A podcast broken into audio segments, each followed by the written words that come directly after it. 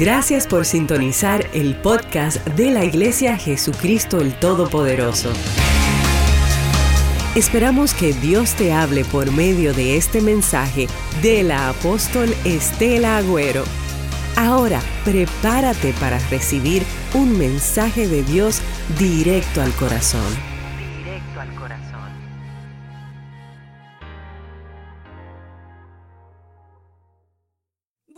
A Hechos capítulo 6, verso del 8 al 10. Si usted me acompaña, primero vamos al 4. Hechos capítulo 4, verso 33. Déjenme buscarlo aquí. Hoy vamos a orar por los enfermos, porque la enfermedad no hay que aceptarla, hay que rechazarla en el nombre de Jesús. Y nosotros tenemos que ser personas que oren por los enfermos y que se sanen. Porque el mundo, muchas palabras de las que usted dice, no las puede a veces del todo entender. Pero cuando usted ora por esa persona y el cáncer desaparece, la cosa cambia totalmente. Ese fue el gran, el gran éxito de la iglesia primitiva, la iglesia de los hechos. La iglesia que estaba llena del Espíritu Santo y de poder. Que no era solamente que ellos le decían, ven a Jesús, ven a la sinagoga, vamos a la iglesia, sino que ellos le ponían la mano a los enfermos y se sanaban. La sombra de Pedro sanaba a los enfermos. Ni le tenía que poner la mano. Pedro iba caminando ahí tranquilo, le ponían los enfermos y la sombra. ¿Qué era Pedro? No, como dice el corito, no era Pedro ni la sombra, no. Era el Espíritu del Señor que estaba en Pedro. Pero por eso es que no había internet, no había medios de comunicación masivos, no había ni teléfono, no había nada. Pero ¿sabe qué? Se sanaba un leproso y empezaba a dar grito por toda la aldea y al otro día tenían cinco mil personas queriendo lo mismo que habían recibido del leproso. Entonces, ese es un sistema que sí funciona. ¿Cuántos dicen amén? Es decir, nosotros como iglesia de Cristo tenemos que atrevernos y entender que nosotros, Señor nos ha dejado autoridad y poder para nosotros también sanar a los enfermos. Porque no lo vamos a sanar nosotros. Nosotros creemos en Él. Y cuando usted pone la mano sobre los enfermos, van a sanar en el nombre de Jesús. Pero estamos viviendo en otra época, tanta tecnología, tanta, tantas pastillas, tanto médico, tanto seguro, tantas cosas que la, que, que la gente ya no busca a Dios, salvo que le digan es terminal y se muere de acá tres días. Entonces ahí sí. Pero mientras tengamos otra cosa que echar mano, Muchas veces nosotros eh, nos cuesta ejercitar la fe para esto. Pero bueno, vamos a leer. Dice Hechos capítulo, dije 4.33 primero, ¿no? Dice así la palabra del Señor. Y con gran poder, diga con gran poder, los apóstoles daban testimonio de la resurrección del Señor Jesús. Y abundante que gracia era sobre ellos. Ellos daban testimonio de que Cristo había resucitado. Ellos daban testimonio del poder de Dios. No podemos callar nunca nosotros de decirle a la gente que Jesucristo es real. Nosotros, hermanos, no estamos siguiendo una religión ni estamos cumpliendo con no sé qué. Nosotros somos gente de Dios, somos la iglesia gloriosa de Dios. Así que usted cuando vea a, cualquier persona, usted no tiene por qué tener temor. Usted tiene que decirle que hay un Jesucristo que le puede sanar a las personas, que hay un Jesucristo que puede resolverle los problemas. Y dice, con gran poder los apóstoles, ahí está el poder, daban testimonio de la resurrección del Señor Jesús y abundancia, abundante gracia era sobre ellos, así que, que no había entre ellos ningún necesitado. Bueno, esto es otra cosa, porque acá vendían las propiedades, pero ya si le digo esto, usted me va, va a decir, váyase por esa puerta, apóstol, esto está muy profundo ya. Vamos a quedarnos con la parte del poder, porque sí es verdad, cuando el poder de Dios llegó a la iglesia, la gente vendía las propiedades, hermano. No se lo oculto, porque está en la Biblia, pero no es eso lo que voy a predicar. ¿Por qué? Porque cuando tú encuentras un tesoro más grande, todos los demás tesoros pierden valor. Ahora, cuando para ti Cristo no es el tesoro más grande, sino que es, no sé, un buen maestro o un religio, algo que aquieta mi conciencia, se hace muy difícil esto. Pero bueno, ese no es el tema. Vamos a ir en el libro de Hechos capítulo 6. Hay un poquito subiendo ya más dos capítulos, 6, verso 8 al 10 vamos a hablar de sanidad. Dice, y Esteban, lleno de qué? De gracia y de poder. Eso es lo que Dios está esperando de nosotros, gente de su iglesia, gente llena de gracia y llena de poder. Bueno, pocos amenes, pero así es lo que es. La iglesia de Cristo es una iglesia llena de la gracia de Dios y llena del poder. Hermano, desde el momento que la iglesia, nosotros no somos gente que vive en lo natural. Bueno, tengo fuerza porque me tomé las vitaminas. Bueno, voy a, no voy a tener fuerza. No, hermano, nosotros eh, somos gente que cuando usted le cree a Dios, lo sobrenatural se puede hacer real en su vida. Lo sobrenatural. No lo que usted puede hacer. No lo que sus fuerzas pueden hacer. No lo que usted piense que es bueno hacer, sino que cuando usted se conecta con Dios, lo sobrenatural de Dios viene sobre su vida. Entonces dice que Esteban estaba lleno de gracia y de poder y hacía, ¿qué hacía? Grandes prodigios. Mire si usted acá en Jayalía empieza a hacer grandes prodigios y usted cree que el domingo que viene vamos a estar nosotros solos aquí o no estarían haciendo cola, tirando la puerta porque yo estoy enfermo. El mundo está muy necesitado, hermano. De la puerta esa para allá, y a veces también para acá tenemos nuestras necesidades, no, me, no crea que pienso que no.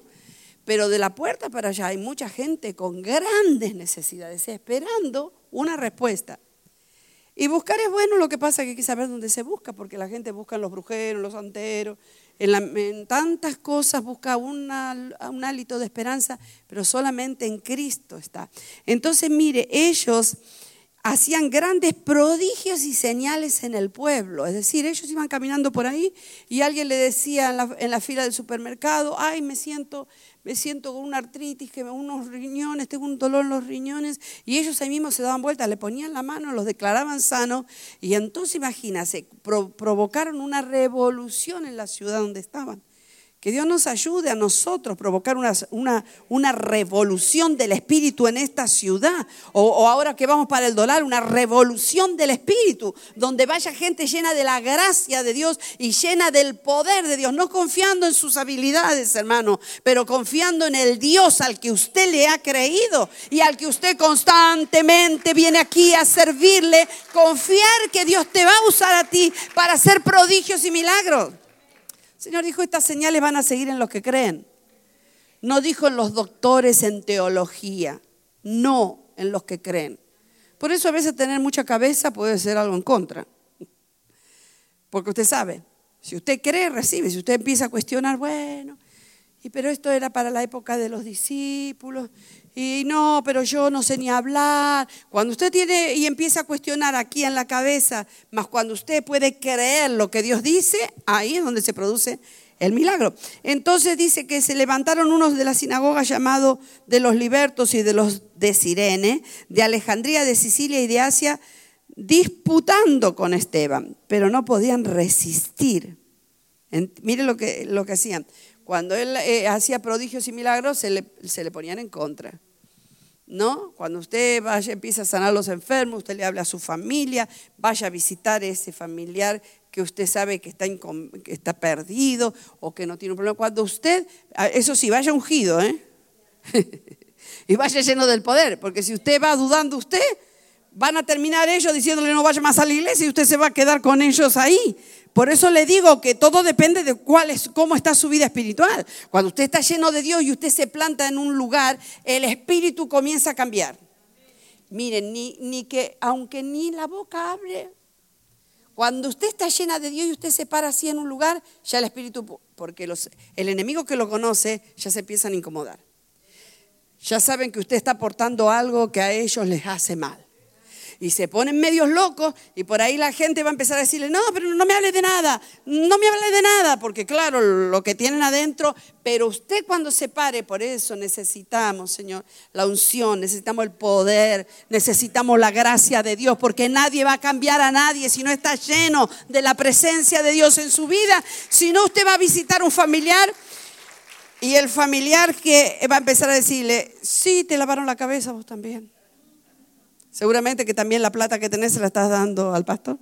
Y seguramente, entonces cuando usted termina, si usted no está lleno de la gracia y del poder, usted cuando sale de ahí dice, ¿no será verdad esto que me dieron? Y que yo estoy haciendo el papel. Entonces el diablo le ganó la ventaja a usted. Pero cuando usted sabe quién es, sabe quién es el Dios al que usted sirve. Sabe lo que Dios ha hecho en su vida. Usted ha visto los milagros y la mano de Dios moverse cuando nadie le daba cinco centavos. Cuando usted vio la restauración que Dios hizo en su familia. Cuando usted vivió un accidente y vio que Dios lo sacó así como envuelto en algodones. Señores, no hay quien le pueda decir a usted lo contrario. Tranquilo, yo sé que mi redentor vive y tiene poder para transformar tu vida. Y ahí déjese usar por Dios para que usted vea. El mundo está esperando gente así. No gente que esté toda amedrentada, gente independientemente del carácter que usted tenga, que usted sepa que tiene poder, que usted tenga la fe y la gracia de Dios esté sobre usted. Para usted poderle dar una respuesta correcta o la respuesta que la gente necesita.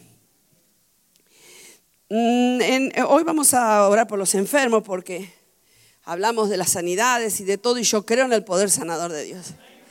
Bueno, si me pongo a contar testimonios míos voy a estar toda la mañana aquí, pero usted la mayoría lo conoce. De todo lo que se predica la gente recibe. Por ejemplo, cuando usted predica mm, salvación, la gente se salva. Si usted predica, por ejemplo, familia, la gente comienza a tomar medidas para restaurar su familia. Cuando usted predica prosperidad, que hay que pactar, que hay que diezmar, la gente prospera. Cuando usted predica, la gente está enferma, usted tiene que predicar sanidad para que la gente pueda creer que la sanidad no fue para un tiempo pasado, sino que Dios tiene poder y autoridad para sanar también a los enfermos hoy, en un momento y en este lugar. Ok. Vamos a ir a Lucas capítulo 13, verso 11.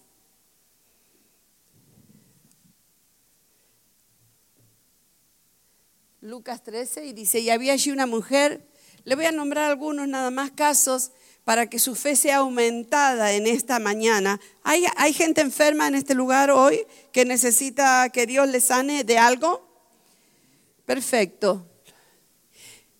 Y había allí una mujer que desde hacía 18 años tenía espíritu de enfermedad.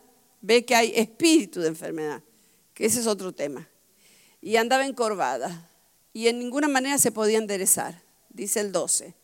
Cuando Jesús la vio, la llamó y le dijo, mujer, eres libre, no le dijo, eres libre de tu enfermedad. Y en el 13 dice, y puso la mano sobre ella y ella se enderezó.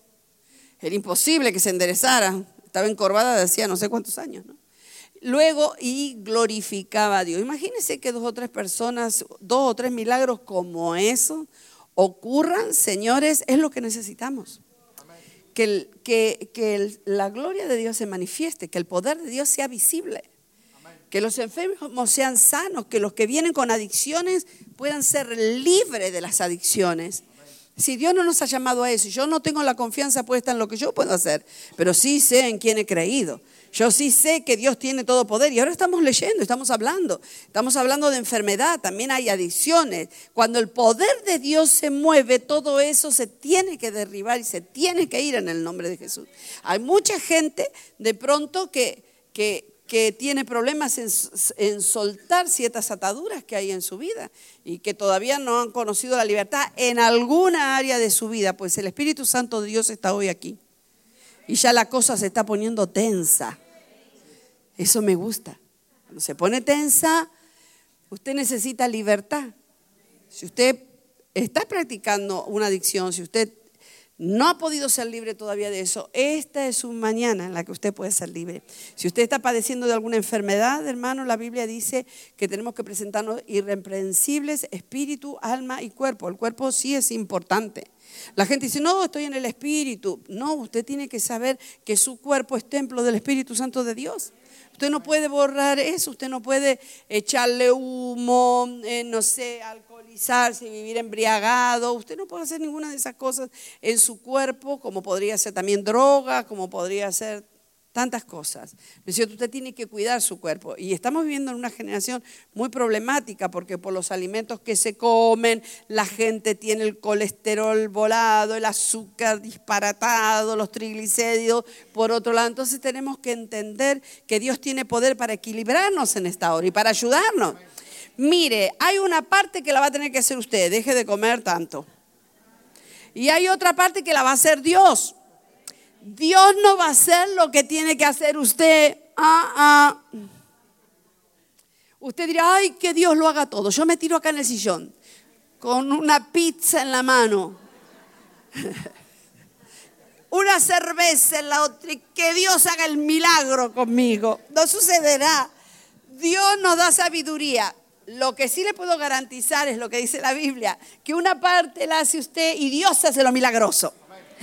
Es como en aquel pasaje que ellos metían el pie en el agua y el agua se abría, pero había que meter el pie.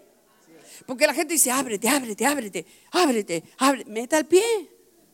Meta el pie primero para que se abre. Entonces, nosotros decimos muchas cosas en muchas áreas de nuestra vida, esperando los grandes milagros, pero Dios nunca hará lo que le toca hacer a usted. No lo hará. Él va a esperar que usted haga lo que Él le ha dicho que usted haga. Escuche esto. Y cuando usted haga lo que Dios le ha dicho que usted haga, Él hará lo sobrenatural. Hay gente que dice, yo no voy a perdonar a ese nunca. Nunca. Porque no merece que lo perdone.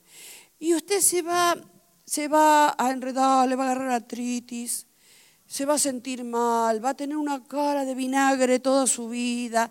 Y, usted sigue empecinada. ¿Y, ¿Y por qué voy a la iglesia? Y Dios, esos que dicen que están alegres, ¿por qué Dios no me alegra a mí? Bueno, haz lo que tú tienes que hacer y Dios va a hacer lo de él. La falta de perdón es causa número uno de, amargura. Uy. eso, ¿sabe qué? La falta de perdón es como tomar veneno todos los días. Hoy me voy a dar, en vez de un cafecito cubano, hoy me voy a tragar una porción de cianuro. ¿Usted haría eso? Bueno, pues eh, no perdonar es algo parecido. Entonces hay gente esperando que Dios haga lo milagroso. Él va a hacer el milagro cuando usted haga lo humano. ¿No es cierto? Cuando hablamos de familia, que caiga un rayo acá y que esta familia sea un pedazo de cielo. No, espere. Dios le va a dar principios. Cuando usted haga lo que Dios le dijo que usted tiene que hacer, pues entonces lo sobrenatural de Dios se va a derramar sobre su vida. Así es como funciona Dios. Así es que no puede esperar que Dios haga lo milagroso cuando usted no quiere hacer lo que Dios le dijo que usted debe de hacer. Ok, entonces, Lucas 3.11, ya la mujer encorvada. Vamos a Lucas capítulo 7, del 5 al 7. A ver, es otro caso. Que vamos a hablar de enfermedad. Usted vio que acá decía que la enfermedad era un espíritu. Le producía los síntomas, le producía las reacciones, pero no era una enfermedad, era un espíritu de enfermedad. Por eso el Señor reprendió al espíritu, pero el espíritu tuvo que salir. Y dice que la mujer tanto tiempo encorvada se enderezó. Dice eh, Lucas 7:5, ¿por qué? Ah, porque ama a nuestra nación y nos edificó una sinagoga. A ver el 6, y Jesús fue, no, tenemos que ir, espera, tenemos que ir un poco más atrás, si no, no van a entender. Lucas 7, estamos, empieza en el, no sé, en el, en el 1 empieza, a ver si, llévame al 1. Después que hubo terminado todas sus palabras al pueblo que le oía, entró en Capernaum. Y el siervo de un centurión, ustedes conocen este pasaje, a quien éste quería mucho, estaba enfermo a punto de morir. Tres. Cuando el centurión oyó hablar de Jesús, escuche, le envió unos ancianos de los judíos rogándole que viniese y sanase a su siervo. El cuatro. Y ellos vinieron a Jesús y le rogaron con solicitud, diciéndole, es digno de que le concedas esto, porque él ama nuestra nación y edificó una sinagoga. El 6 dice, y Jesús fue con ellos. Pero cuando ya no estaba lejos de la casa, el centurión envió a uno de sus amigos diciéndole, Señor, no te molestes, pues no soy digno de que entres bajo mi techo. Mire qué humildad, ¿eh? Usted sabe que estos generales eran soberbios y arrogantes. Por lo que ni aún me tuve por digno de venir a ti. Fíjese, él sí sabía delante de quién estaba, ¿no? Porque hay gente que viene a Cristo y es como si viniera de un amigo que le dice, eh, ¿cuándo vas a hacerme el milagro? Lo tratan como si fuera alguien que fuera sirviente suyo. Este dijo, ni siquiera fui a pedírtelo porque no soy digno. Él se veía ante la santidad de Jesús, él se veía mal. Por lo que ni aún me tuve por digno de venir a ti. Pero di la palabra, escuche, escuche. Di la palabra y mi siervo será sano. Mire lo que le dijo, ni tienes que venir, ni me toques, ni lo toques a él, ni vengas a mi casa.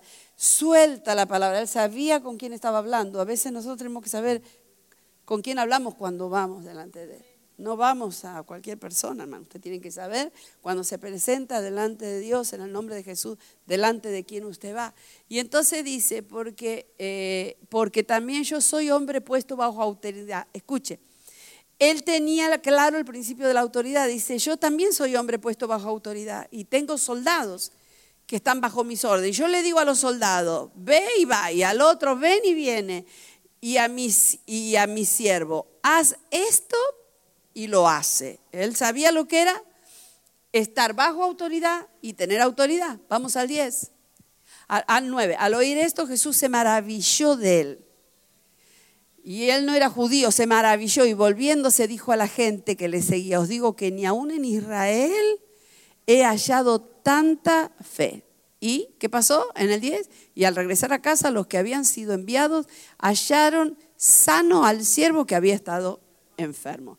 Él dijo, ni siquiera tienes que venir a mi casa, solo di la palabra. Hermano, este es el tiempo en donde nosotros podemos tirar una palabra de aquí y en Cuba, en Nicaragua, donde tú estés, esa palabra puede sanar al enfermo. Este, es decir, es que para Dios esas cosas, entiende, son sencillas. Dios nos llama a sanar a los enfermos. Mira al que tiene al lado y dígale, Dios te llama a sanar a los enfermos.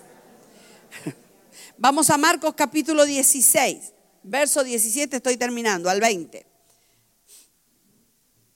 Eh, ¿Lo agarraste? Sí, gracias. Y estas señales van a seguir a quiénes? Hoy, mire. Vamos de nuevo. Las señales estas, ¿a quién van a seguir? En mi nombre echarán fuera los demonios. Por eso cuando se te presente alguien que tú ves que está mal, ponle la mano y reprende al demonio. No vengan aquí a buscar corriendo María Pigó.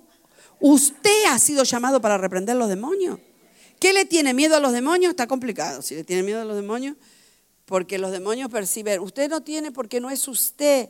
Es lo que está dentro suyo. Lo que hace que el demonio salga huyendo. ¿Sí me entiende? No le tenga temor a eso. Eso es lo natural que pase con la iglesia. Esto sigue a los que le creen a Dios. No a los que tienen un doctorado teológico, no a los que fueron al seminario del... No, a los que creen. Si usted está aquí es porque cree, ¿o no? ¿Usted cree que Dios tiene poder? Que cuando se fue dijo, estas señales seguirán en mi nombre, echarán fuera los demonios. A la iglesia le dejó la autoridad y el poder y el nombre, que sobre todo nombre, para que en el nombre de Jesús usted lo pueda hacer. Entonces, si usted ve una situación rara en su casa, ¿qué va a decir? ¿Qué será? ¿Lo llevo al psiquiatra? ¿Lo llevo al psicólogo? ¿Lo llevo? No, Usted tiene que tener la autoridad y saber que Dios le ha dado autoridad para hacer esto. Dice, y estas señales van a seguir a los que creen. ¿Qué quiere decir? Que si no hay señales no estoy creyendo. En mi nombre, dijo Jesús, echarán fuera los demonios. Hablarán nuevas lenguas. El 18, tomarán en las manos serpientes y si bebieren cosas mortíferas, no les va a hacer daño. Sobre los enfermos, ¿qué van a hacer? ¿Y qué va a pasar? Sobre los que creen. Iglesia, más claro decimos en mi país, échale agua. Imposible, la iglesia es una iglesia victoriosa. Usted tiene que aprender a sanar a los enfermos en el nombre de Jesús. Usted tiene que aprender, ¿no es cierto?, a, sacar fuera toda actividad que no sea conforme a la palabra. Ay, pero yo no puedo. Sí que puede. Si usted cree, sí. Ahora, si no cree, no. Si no cree, no, porque se acuerda que aquel dijo, te voy a echar los demonios esto en el nombre de, Pablo y en el nombre de, Jesús, el que predica eh, Pablo. Y le dijeron, pero a ti no te conocemos, mira, conocemos a Pablo, conocemos a Jesús, pero tú quién eres. Pero hermanos, somos la iglesia de Cristo, ¿cómo no vamos a creer? Tenemos que empezar el ABC, si no, tenemos que ir para los primeros pasos. Si usted no cree, tiene que volver a los primeros pasos. Porque ese es el ABC de nosotros. No es nuestra fuerza la que va a sanar al enfermo. No es tu gracia ni tu elocuencia, es que tú creas. Fíjese que este hombre era, imagínese, era un general, sería arrogante. Tenía a los soldados, vengan para acá, vaya para allá. Era una persona que no era judío. Pero cuando vio a Jesús dijo, yo sé quién es este. Yo sé que si él dice una palabra, Eso es lo que necesitas, iglesia. Saber que el Dios que has venido a servir hoy es el Dios Todopoderoso. Que si Él dice una palabra, sí mismo sucederá. Entonces nosotros, la iglesia, Él cuando se fue dijo, señores, a ustedes les dejo esto, a la iglesia de Cristo. Sanen los enfermos, echen fuera a los demonios. ¿Qué estamos haciendo? Hay que hacerlo. No espere que no espere tener una plataforma para ahora para hacer venir los enfermos y orar. No. ¿Sabe la cantidad de enfermos que hay afuera? Vaya y ore por ellos y cuando reciban el milagro enseguida se van a conectar con usted. Lo tiene que creer. ¿Creer a quién? Creer en Dios. Creer en Jesús. Creer que cuando Él se fue usted es la iglesia del Señor. Usted a lo mejor se ve insuficiente, usted a lo mejor se ve incapaz. El otro día nos llamó un hermano muy triste porque dice, pastor, yo oré por una persona porque tenía la certeza que Dios la iba a sanar, una persona que amaba mucho. Y yo después de escuchar su testimonio, de verlo a usted, lloré y dije, Él se sana, Él se levanta y se murió al otro día. Y el hermano estaba quebrado. Le digo, bueno hermano, la decisión final siempre la tiene Dios. Porque Dios es soberano, sobre todo. ¿Entiende lo que le digo? Pero usted tiene que orar con fe, sabiendo de que se va a sanar. Y yo hoy tengo fe para orar por si hay alguien que está enfermo, que hace mucho que está pasando por algo y que no acaba de sanarse, para orar por usted. Creo que me quedan pocos minutos, pero lo voy a hacer. Dice, sobre los enfermos van a poner su mano y van a sanar. Hermano, eso es lo que dijo el Señor. Ahora, necesitamos ser gente valiente y gente poderosa. Cuando hay un texto muy bonito que dice que cuando nos enredamos en los... Segunda de Timoteo capítulo 2, verso del 4 al 7, dámelo hija, si lo leo. Dice así, segunda de Timoteo, para cerrar, porque a veces estamos tan enredados. Me gustó mucho el mensaje de Pastor Jonathan de este jueves. ¿Cuánto lo escucharon? Extraordinario. A mí, ay, me bendijo total. Segunda de Timoteo 2, desde el 4 hasta el 7, hija, gracias. Ninguno que milita se enreda en los negocios de la vida a fin de agradar a aquel que lo tomó por soldado. Y también el que lucha como atleta no es coronado, sino lucha legítimamente. Y el 6 dice, el labrador para participar de los frutos debe trabajar primero, claro. Considera lo que digo y el Señor te dé entendimiento en todo. ¿Qué es lo que quiere decir Dios? Que a veces estamos tan enredados, ¿sabe qué? Que vemos las cosas muy humanas. Vemos la chequera, vemos los problemas que hay. A veces no vemos las cosas más importantes o las cosas por las cuales Dios nos ha llamado. Nosotros no somos gente común, hermano. Somos gente común, pero con un Dios extraordinario. Entonces tú no puedes medir todo humanamente, porque te enredas tanto en lo humano, en los negocios, que sabes que te pierdes la grandeza de lo sobrenatural.